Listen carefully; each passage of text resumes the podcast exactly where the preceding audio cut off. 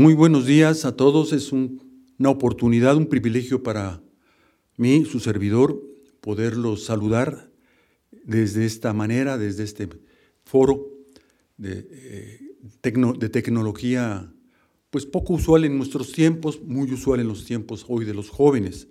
Pero antes de empezar, permítanme quitarme los lentes para poderlos ver a todos mejor.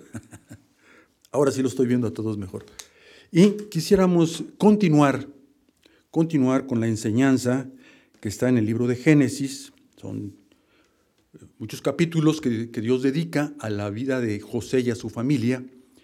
Y, en el fondo de esta historia, de esta narrativa, se presenta un problema de proporciones mayúsculas que le hemos llamado el desprecio y lo que esconde. Voy a enfatizar algo de la primera parte, porque esta es la segunda parte, esta es la continuación, con objeto de ubicarnos y ubicar nuevamente eh, el, contexto y después de ahí emerger a la segunda parte de eh, esta plática, de esta enseñanza. Recordemos que eh, el desprecio es uno de los tres daños que se han considerado por los hoy estudiosos de terapias, de psicologías y de descubrimientos de la mente como de los más profundos y dañinos que atacan a cualquier persona. El desprecio es tan eh, invasivo que afecta al que lo practica como al que lo sufre es uno de los daños al interior de nuestras almas, al interior de nuestras personas, en nuestro corazón, es uno de los daños que son incurables. Incurables y tienen otra característica, son irreparables. Son irreparables tanto para el que lo hace, para el que desprecia, como para el despreciado. En términos matemáticos es un binomio de maldad impresionante. Es un binomio porque incluye al verdugo y a la víctima. Usted podrá escuchar con mayor amplitud en la primera parte todas las eh, eh, definiciones, todos los conceptos, todas las, eh, todo lo que abarca el desprecio en sí. Esta plática se dio el 24 de enero, así que si lo buscan ustedes por ahí, en el Spotify o en, el, o en YouTube, se dio el 24 de enero y crea muy conveniente para estar más habituados en el contexto y ahí va a haber más explicaciones y detalles. Empezamos con Génesis 37, ahí nos detuvimos la última vez con José y sus once hermanos. Acuérdense, José es el despreciado por sus hermanos y los once hermanos son los que desprecia, son los que verdugos del desprecio, porque como dijimos la vez anterior, el desprecio siempre va a tener consecuencias que, se, que son visibles y que se manifiestan en actos. Recordemos tres de las principales eh, características que se dan en el desprecio del capítulo 37 eh, de Génesis. La primera es que el desprecio empieza criticando. Ojo, podemos detener el desprecio cuando ya no criticamos. Si no dejamos de criticar, entonces pasamos a la siguiente parte. Empezamos a juzgar, a juzgar, a determinar, como si fuéramos jueces, que la otra persona que está siendo despreciada, es importante, tiene estas características bajas que no son de valor, que no tienen importancia, que no son trascendencia. Empezamos a juzgar a la persona y no vemos ya lo que pueda valer, sino lo que no vale para nosotros según estamos nosotros eh, evaluando. Entonces, primero criticamos, juzgamos y luego pasamos a la siguiente, sentenciamos. Él no merece, ella no merece. No tenemos por qué estar con ella, no tenemos por qué estar con él. Es importante que empezamos nosotros a tener una sentencia, un dictamen que está ocurriendo en nuestras almas, en nuestros interiores, porque después del dictamen viene el castigo. Y vamos a castigar evidentemente, como lo fue José con sus hermanos, al que está siendo despreciado. Entonces, juzgamos, criticamos, juzgamos, sentenciamos y castigamos. El desprecio no es una emoción, dijimos la vez anterior. No es una emoción, no es una eh, intención, no es una intención, eh, no es accidental, no se da de repente, de un día yo amanezco y estoy despreciando a alguien, eh, nada más porque sí, no es un accidente, no excluyente. Siempre el desprecio va a llevar en sí, cuando ya llegamos a ese nivel, un plan de acción, un plan para castigar, un plan porque no se conforma el desprecio con ignorar a la persona. Cuando tú estás ignorando a la persona y hay desprecio, ahí no va a acabar el problema, va a seguir adelante. Tú empiezas ignorando, es cierto, pero si ya hay desprecio, el desprecio va a empujar con su fuerza negativa y malévola a la persona. El desprecio eh, no se conforma nada más con burlarse de la persona. Ay, mira qué tonto eres, mira qué pequeño eres, mira cómo saliste en la escuela. Eh, eh, em, no, no se conforma cuando hay desprecio con burlas o sarcasmos. El sarcasmo ya es algo más hiriente, una burla hiriente. Ya estamos empleando sarcasmos. El, sarcasmo es algo que, empieza a dar ya reflejos más claros de que el desprecio está apareciendo en la, en la vida de las personas. Finalmente sabemos que el desprecio nos orilla a romper cualquier relación. José rompió todas las relaciones con su familia, porque sus hermanos lo despreciaron. El desprecio tiene esa, esa característica, rompe, divide. Y platicábamos de muchas cuestiones de, familias que se dividen, de relaciones que dividen, que se quedan separadas porque hay desprecio, ocurrió en la familia, ocurrió con los amigos, ocurrió con unos compañeros, ocurrió entre países. Estaba yo viendo que dentro de Alemania, cuando se dio la, división de la Alemania Oriental y la y Alemania Occidental, o la Oriental y Occidental, crean un muro de 42 kilómetros. Siembran más de seis mil bombas en el suelo. Recorren todos los días con perros y, guardias, cinco mil guardias, para que nadie pase de un lado a otro. Hay un gran desprecio en una misma nación, misma sangre, mismo origen, pero se desprecian. Entonces viene algo evidente, un muro. Así como hay un muro real, o lo hubo, se llamó eh, el muro del silencio, el muro del hielo, Así hay muros en nuestras vidas cuando despreciamos a alguien, ponemos un muro y el despreciado no puede pasar. Le prohibimos que pase a nuestra vida, le prohibimos relacionarse de nuevo con nosotros, como José le pasó con sus hermanos. Si tú lees con detenimiento el capítulo 37, que decíamos la otra vez, 24 versículos de los 36 que tiene, se dedican a hablar de los hermanos y todo lo que ocurre en sus vidas para estar despreciando a, a José. Es importante eh, recordar que el desprecio siempre incluye una evaluación negativa de lo que vale la persona. Empezamos a ver a la persona por arriba del hombro. Empezamos a ver a la persona minimizada. Empezamos a ver a la persona que no, nada más vemos en lo que se equivoca. Ya sus aciertos no cuentan. Oye, es que trabaja todo el día, es que estudia todo el día, es que se esfuerza todo el día. Eso no importa. Lo que importa es todo lo que en un momento dado tiene de negativo o de defectos personales o, físicos o de cualquier índole, de sus conocimientos. Es que es un tonto, es que es un ignorante. el desprecio tiene esta característica, evalúa negativamente, siempre está viendo la parte negativa de la persona. Los valores, sus buenas modales, esas partes no cuentan, se ignoran totalmente. El desprecio siempre va a, planear, planear actos negativos en contra de la persona. Aquí ya no nada más es no me caes bien. Aquí no nada más es ya no te hago caso. Aquí no nada más es hazte para allá. No, voy a hacer un plan maquinado para castigarte. Porque finalmente decíamos que criticamos, juzgamos, sentenciamos y castigamos al que estamos despreciando, como le pasó a José. Es importante no perder el contexto, para que no crean que estamos aquí hablando de psicología o de un problema emocional muy fuerte. No, no, no, no. O un trauma, no. Estamos hablando de lo que la palabra de Dios está refiriéndose y está escondiendo en lo que le pasó a José junto con su familia. Cuando aparece el desprecio siempre va a haber consecuencias negativas, para el despreciado y para los que desprecian, porque estos se alejan y el despreciado se tiene que esconder, se tiene que retirar, se tiene que, cuidar de, no, no interferir, Tienen que empezar a cuidar palabras que antes no cuidaba, pensamientos que antes no tenía. ¿Para qué? Para que no haya una sanción, no haya una, un castigo. Ya te dije que así no se hacen las cosas. Salte, por favor, o ya no vengas más. El, despreciado tiene que andarse cuidando de lo que antes no se cuidaba. Antes había libertad para, para decir y para hacer y para pensar. Hoy no la hay. El despreciado tiene que cuidarse porque él sabe que habrá consecuencias negativas que le van a infligir su vida. Cuando el desprecio se da, es imposible detener los actos que se manifiestan.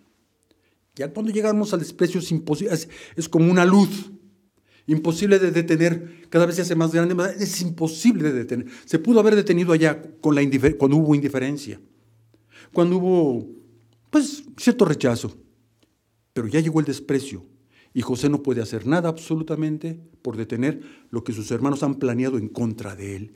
Lo dijimos la otra vez, por favor, insisto, que sus hermanos dijeron en el plan, vamos a matarlo. Fíjate bien. El onceavo hermano de doce era de los chicos, era un joven. Vamos a matarlo. Y otro, y, cambian el plan de repente, no, mejor vamos a ahogarlo en una cisterna. Y decíamos otra vez, la cisterna no tenía agua y no lo pueden ahogar. Entonces se dan cuenta de eso y pasa una caravana que iba para Egipto. En ese tiempo era parte del comercio, los, negociar con esclavos. Vamos a venderlo a nuestro hermano vamos a venderlo con objeto de que tengamos un provecho por lo menos. Y lo venden. Entonces, el desprecio siempre iba a llevar en sí un plan de acción, un plan de, que va evolucionando y va cambiando porque o lo matamos, o lo ahogamos, o lo vendemos. Algo hay que hacer. No estaban seguros exactamente de lo que tenían que hacer, pero sí tenían que hacer algo, un acto, de, un acto para repelerlo, un acto para eh, castigarlo. Lean, por favor, con detenimiento, si les, les, está llamando la atención lo que estamos comentando, el capítulo 37 de Génesis, y verán ahí todos los actos de desprecio. Voy a mencionar los versículos 40 del, del capítulo 37, el 4, el 5, el 8, el 11, el 20, el 22, el 27 y el 28. En todos estos hay un lujo de desprecio escondido en cada uno de los hermanos y lo están manifestando.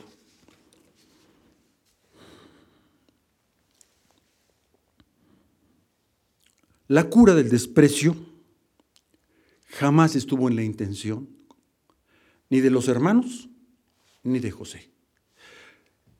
Este, este, desprecio dura más de 20 años, más de 20 años. Cuando lo venden en Egipto, los hermanos aparentemente regresan a su vida normal.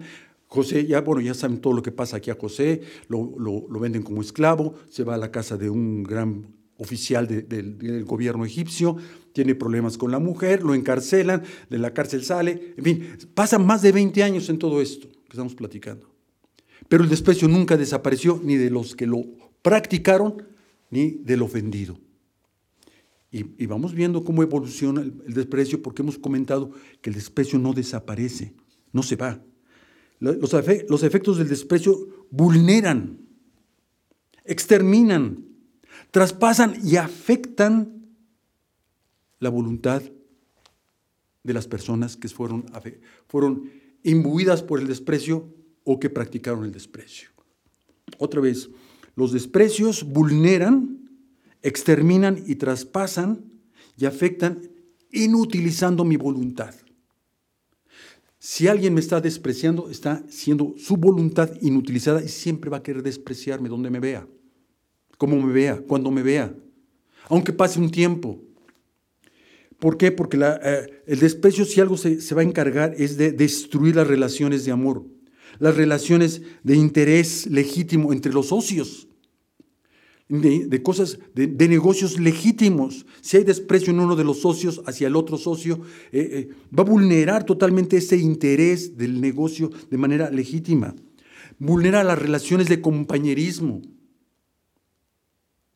Ya hay compañeros que tal vez usted y yo no tengamos ya porque fuimos, los despreciamos o ellos nos despreciaron la relación de compañerismo que hubo, que éramos, que compartíamos hasta la torta en el recreo y que jugábamos juntos y que nos paseábamos juntos y él iba a mi casa y yo a mi casa, aparece el desprecio y rompe la relación de compañerismo. No se diga de las parejas, las relaciones de amor, las relaciones eh, de un matrimonio, de, una, relación con, alguien, eh, los, con los hijos. Eh, cuando hay desprecio como le pasó a José, jamás volvió a ver a sus papás ni a su mamá durante más de 20 años porque fue despreciado. Rompió la relación que había de José con sus hermanos, de José con su mamá, de José con su papá. Es terrible el desprecio y el daño que lleva. Rompe cualquier relación entre familiares, entre hermanos. Esta es la introducción y el recordar lo que vimos la, vez anterior. Vayamos al desenlace, o sea, a la cura del desprecio. La cura del desprecio, el desprecio se da en un capítulo y la cura se da en el 43, en el 44, en el 45, en el 46 y en el 47. Cinco capítulos para curar el desprecio. ¿Por qué? Porque Dios tiene que empezar desde cero, donde nadie puede empezar, donde nadie puede continuar, porque es incurable. Dios tiene que hacer un milagro, tiene que hacer algo portentoso para levantar a José con sus hermanos y a su padre. La cura lleva mucho tiempo, mucha dedicación de parte de Dios. El plan de Dios lleva muchos capítulos para poder eh, curar, para poder reparar, para poder restituir todo lo que se rompió. Y transcurren muchos años. Transcurren muchos años, más de 20, yo calculé más de 20 años. Y, bueno, pues ya la familia de José, sus hermanos han criado hijos, su esposa, el papá sigue vivo, Raquel muere, en fin, pasan muchas cosas de este lado. Y José, bueno, pues ya habíamos platicado, está ahorita en el momento, después de esos veintitantos años, está en un momento cumbre de su vida política, de su vida eh, como servidor público, porque se convierte en el segundo más importante de todo Egipto. Primero el faraón y luego él. Así están las cosas, separadas. José, en este momento, está tratando de vivir su vida, ya se casó, tiene hijos, tiene dos hijos, por acá pues, sus hermanos, su papá, pues siguen eh, arando la tierra, eran agricultores y también eran ganaderos. Y de repente, y lo quiero decir así, y de repente aparece una hambruna en todo el mundo, en el mundo civilizado. No hay comida para nadie. Empieza a escasear la comida. Pero José, se recordarán ustedes, hace un plan para poder tener provisiones, ahorrar comida, grano sobre todo, que era, era la parte fundamental de la comida para las personas y otro tipo de granos para los animales. José se previene perfectamente. Entonces, el único país en todo el mundo civilizado que tiene comida en abundancia es Egipto. Y todo lo demás, incluyendo Canaán, que es donde está la familia de José, se están muriendo de hambre. Y digo, este aparece, y siempre dije la otra vez, aparece como una, una hambruna de repente, no tenía por qué aparecer. Dios está, eh, empieza a actuar de una manera silenciosa, de una manera discreta, con objeto de qué? De que este daño irreparable quede reparado. Y no es de varita mágica. Se lleva muchos capítulos, se lleva muchos versículos, más de 100 versículos que Dios usa para poder reparar las relaciones rotas por el desprecio. Entonces, con esta hambruna, la familia de José, sus padres les dice, tienen que ir a Egipto por comida porque nos estamos muriendo de hambre. Los hermanos, en el capítulo, cuando ustedes vayan a leerlo, como que se ven ellos entre los ojos, oye, Acuérdense que por ahí, allá debe de estar ahorita José, si es que todavía está vivo. Lo vendimos a Egipto. Y el papá les dice, ¿qué les pasa? ¿Por qué están murmurando, jovencitos? Ya les dije a dónde tienen que ir, a Egipto. Sí, papá, ya vamos para Egipto. Porque todavía el desprecio, no obstante el tiempo que ha pasado, los hermanos todavía están en culpa. el que desprecia va a tener esto en su vida por mucho tiempo, culpa culpabilidad. No deberíamos de haberlo hecho, lo dice más adelante, cuando ellos se reúnen. No deberíamos de haberle hecho este daño a nuestro hermano. Están como arrepentidos, pero el arrepentimiento no soluciona el desprecio. Qué, tremendo, ¿no? Hay muchas cosas que se solucionan con el arrepentimiento porque uno cambia. Uno cambia, uno se, pues, trata uno de no volverlo a hacer. Sin embargo, aquí el Señor está empezando a actuar porque esta tragedia que ocasionó el desprecio para Dios tiene remedio. Lo vuelvo a repetir. Esta tragedia irreparable que se dio en la familia de José y en José, con el desprecio, para Dios tiene remedio. Los hermanos, una vez que se presentan con, con, José, con la máxima autoridad, que en ese momento estaba designada para, pues para dar de comer a todo, a miles de personas que estaban en Egipto, cientos de miles, eh, una vez que los hermanos se presentan ante José, él se da cuenta que son sus hermanos. Él percibe, yo, no se me han olvidado a estos, los traigo aquí. Y aquí está todavía así. Y de repente José empieza a reaccionar de una manera tremenda hacia sus hermanos. Porque el que es despreciado lo que quiere es venganza. Lo que quiere es tener una manera de poderse desquitar de todo lo que le hicieron. Porque finalmente José los declara a sus hermanos espías. Y si eran espías de otro país, tenían que morirse, tenían que ser eh, de alguna manera sacrificados, matados, degollados. Eh, la manera en que los egipcios mataban, que no era nada eh, civilizada, ¿no? Los, los, tacha de ladrones, los mete a la cárcel. Y los hermanos se dan por muertos. ¿no? Dicen que somos espías, no somos espías. Dicen que venimos aquí a espiar para poder robar los alimentos o para poder invadir el país. No venimos a eso. Pues, imposible que vengamos a eso. José, como era la máxima autoridad, ustedes vienen a espiar y ustedes van a la cárcel y los detiene. Y los hermanos en la cárcel se dan por muertos. Y no hicimos nada. Pero José quiere venganza. Sin embargo, en este deseo de vengarse contra sus hermanos, de hacer justicia por su propia mano, empieza Dios a actuar en su corazón y se empieza a confundir.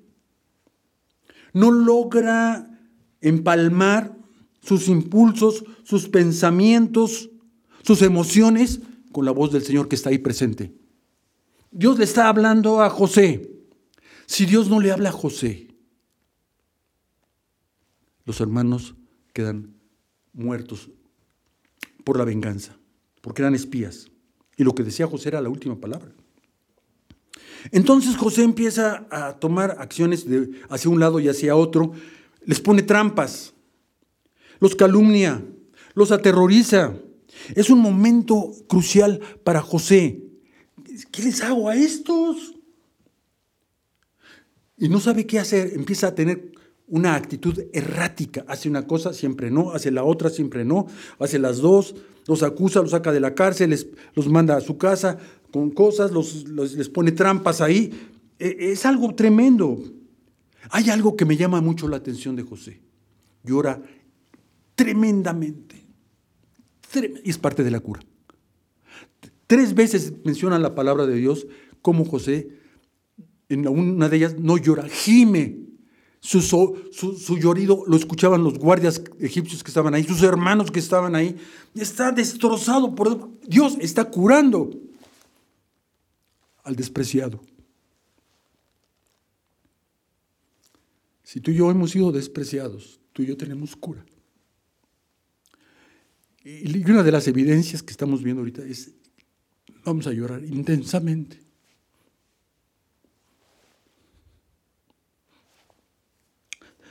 Ay, Dios mío. José tenía toda la razón y toda la justificación para vengarse, porque lo quería hacer y ahora lo puede hacer. No nada más ese querer, ahora lo puedo hacer. Y hay un rencor que ha quedado en la vida de José, imposible de olvidar. Y el Señor sigue actuando y sigue atorado con José y sigue atorado en el sí y en el no. Si hago, no hago. La voz del Señor está en el corazón, en los pensamientos, en el espíritu de José. Y cuando eh, la voz del Señor está en la vida de uno, y por otro lado está lo que yo quiero hacer, queda una característica muy importante. no hago nada. Inmóvil. Ni para acá, ni para acá. Se queda inmóvil por mucho tiempo José. Es, es una crisis de inmovilidad que lo vemos muy bien en el capítulo 45, versículos 1 y 2. Y en el versículo 4 de este capítulo, José dice, me voy a declarar delante de mis hermanos. Y él se abre con sus hermanos y usa palabras que en ningún momento llegó a pensar en su vida en estos más de veintitantos años que les podía decir a sus hermanos cuando los volviera a ver. Son palabras que están en el versículo 5, 7 y 8. Déjenme leerlo, vale la pena mencionarlo. Yo más quería yo hacer referencias, pero no. Vamos a leer. Vamos a leer el capítulo 45. Vamos a leer desde el 4. Yo tengo la, la versión Dios habla hoy. Dice así, miren ustedes. Pero José les dijo, por favor, acérquense a mí, le está hablando a sus hermanos. Fíjense, por favor, acérquense a mí. Y cuando ellos se acercaron, él les dijo, yo soy su hermano José, el que ustedes vendieron en Egipto. Pero, por favor, no se aflijan. No se enojen con ustedes mismos por haberme vendido, pues Dios me mandó antes que a ustedes para salvar vidas.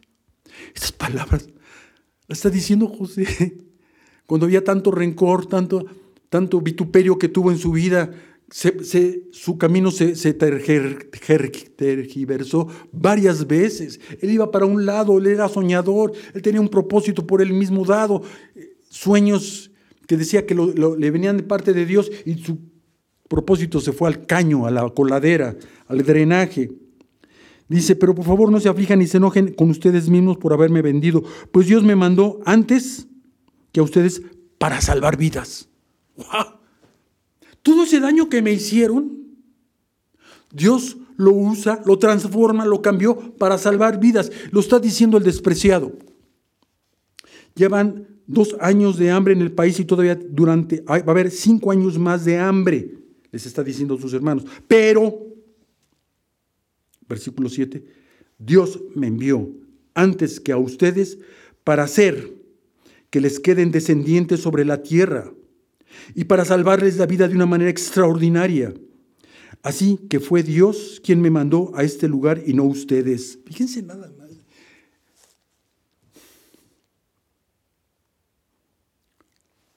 Qué barbaridad. Él me ha puesto como consejero del faraón y amo y amo, o sea, señor de toda su casa y como gobernador de todo Egipto. Estas palabras jamás pensó José decirlas.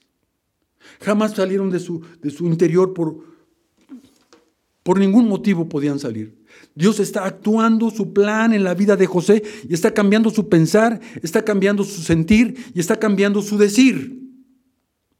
Porque Dios puede hacerlo. Y porque José aceptó la voz de Dios. Posiblemente Dios nos ha hablado, pero si no aceptamos su voz. Posiblemente Dios quiere un plan de nuestras vidas, como ya lo, hemos, lo escuchamos con, eh, en, conferencias pasadas con nuestro, con nuestro pastor Raúl. Hay un plan de vida.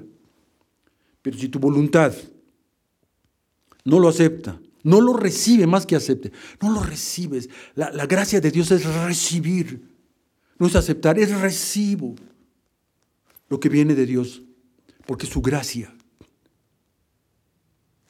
José aceptando y recibiendo el plan de Dios y puede decir este, dar este mensaje delante de sus hermanos. El plan de Dios de reconciliación que empieza a darse aquí, fíjense bien de quién es, es del que ofende, no es del ofendido pero es del ofendido, no es del que ofende. El plan de Dios empieza, nace exactamente donde no debería de nacer. Los que lo despreciaron fueron sus hermanos y José empieza a hacer el plan para restituir, para sanar, para la curar. Un desprecio es necesario un plan, no es nada más, la palabra perdón y aparece. No en ningún momento dice, perdóname, perdóname José, sus hermanos. No, no aparece la palabra perdón. O yo los perdono. No aparece la palabra perdón porque con la palabra perdón no se remedia un desprecio. Hay que hacer un plan de unión. Un plan, decía eh, eh, eh, Raúl hace poco, un plan donde se noten las acciones. Si no hay un plan donde se noten las acciones, estamos nosotros eh, creyendo que el desprecio se va a curar por nuestra buena voluntad, porque estoy arrepentido, porque ya pedí perdón. No, hay que hacer un plan de unión otra vez.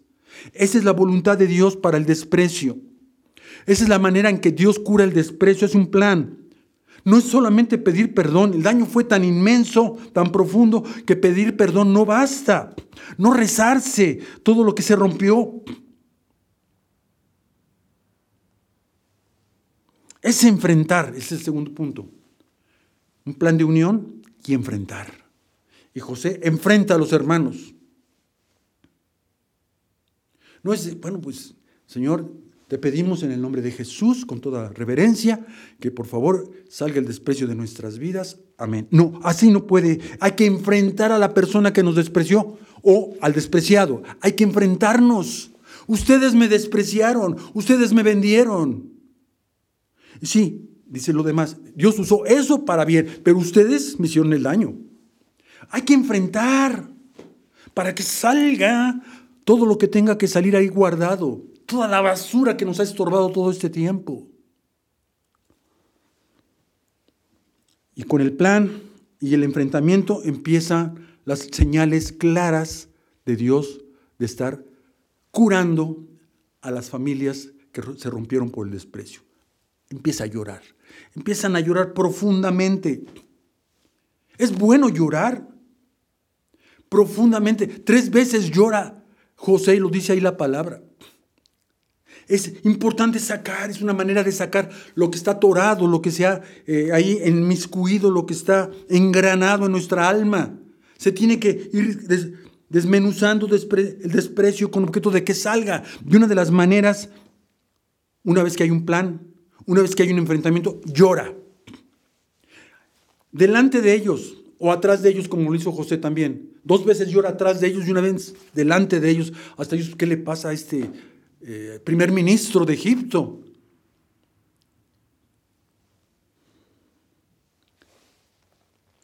José demuestra, no los perdona, demuestra que los perdonó y los besa. En el 45, versículo 15, va y besa a los hermanos. A esos, déjenme decirlo así de una manera muy, muy discreta, a estos parias que no merecían nada, va y los besa. Los besa, los abraza. Ya lloró, ya se enfrentó, ya hay un plan de unión. Ahora va y demuestra lo que está eh, dentro de su corazón en ese momento, lo que Dios ha estado curando, lo que Dios ha estado sanando y los besa.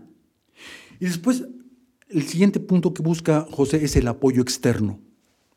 Va con el faraón y le platica, y le platica al faraón todo lo que, ya llegó su familia, que, ellos fueron los que lo vendieron. En fin, el faraón estaba informado.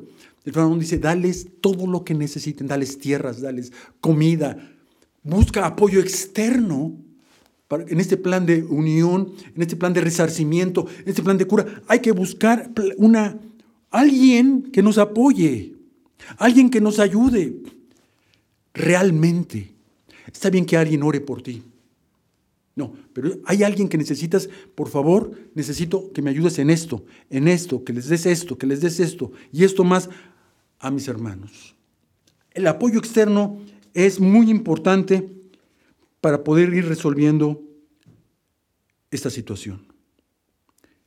Y el papá cuando se da cuenta de todo lo que está pasando, que estaba ajeno, en vez de decir por qué me engañaron, por qué me, tantos años, tanto que lloré, tanto que eh, eh, extrañé a mi hijo, eh, en el 45, 28, vean, vean lo que dice el papá después de cuando le dicen que José es el, es el segundo nivel de, de jerarquía en Egipto.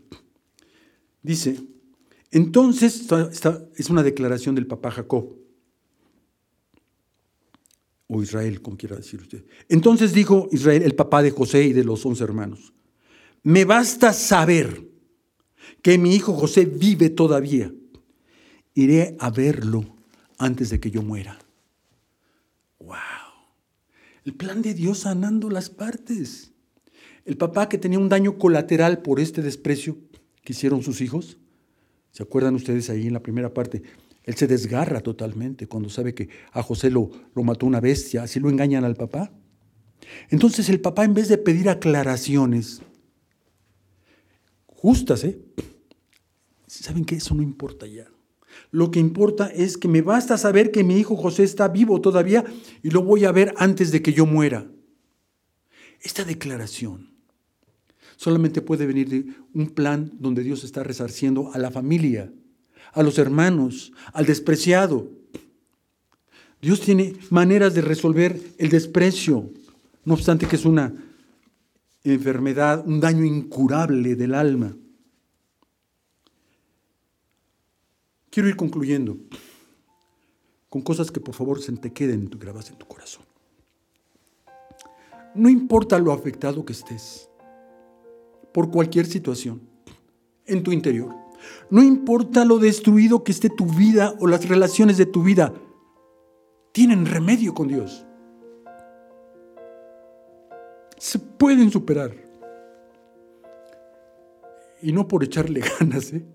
se pueden superar con el amor y por el amor de Dios. ¿Ve las manifestaciones del papá? ¿Ve las manifestaciones de José? Los hermanos se dejan abrazar. Eh, el desprecio tiene cura.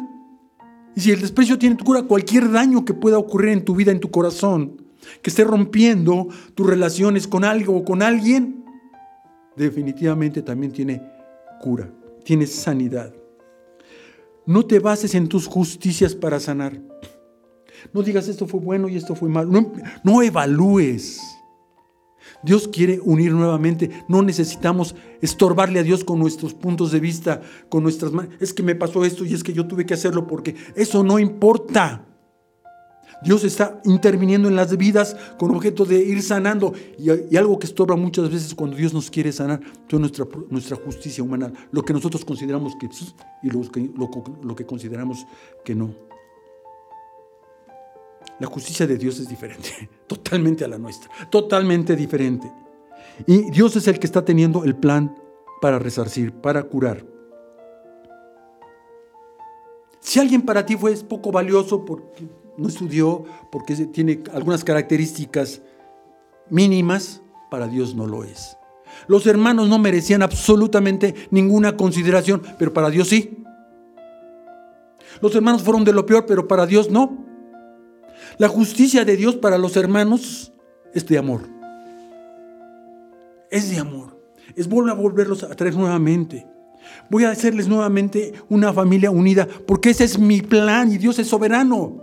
Y Dios no va a cambiar su plan ni su amor por nuestras acciones negativas, dolosas, erradas. Al desprecio hay que cortarlo de raíz. Y Dios lo hace. Es el único que lo puede hacer. Si no se le corta de raíz el desprecio, vuelve a aparecer. No desaparece. Recicla. Vuelve a reciclar. Recicla a base de recuerdos, a base de, venganzas, a base de rencores acumulados. Y recuerda, no es pedir perdón. No es eh, ni pedir perdón ni perdonar. Debe haber un plan que incluya los puntos que acabamos de mencionar con objeto de que tu vida y mi vida queda nuevamente restablecida de acuerdo a Dios para su plan. Para su plan. Los últimos capítulos del Génesis. Hay bendiciones de ese papá que fue tan afectado en su corazón para cada uno de los hijos. Léelos. Son bendiciones y promesas y, que, Dios le da a, a Jacob, el papá de José y de los once hermanos, para bendecir a cada uno por separado a sus hijos. Esto hubiera sido imposible si Dios no cura el desprecio entre la familia de José. Que Dios nos libre, que Dios intervenga con su voz y con su ayuda y Él pueda cumplir su plan. Te damos gracias, Señor, porque podemos considerar nuevamente en tu palabra este daño. Y lo más importante no es considerar el daño, sino saber que siempre tú estarás pendiente de sanar nuestros corazones, de tener un plan de reconciliación, de tener un plan donde rezarces todo lo que se haya roto, Dios. Nosotros no podemos. Nos basamos no solamente en nuestras fuerzas, sino en lo que está en tu palabra. No podemos, Señor. Quisiéramos poder, pero no tenemos capacidad para resarcir lo que un desprecio llega a romper. Pedimos tu valiosa intervención. Abrimos nuestros corazones, abrimos nuestros pensamientos, nuestros sentimientos y aceptamos y recibimos tu plan para restaurar y restablecer nuestras relaciones amadas y sobre todo aquellas que están dentro de tu plan para nuestras vidas. Te bendecimos y te damos gracias porque tu palabra es verdad, eterna y para siempre.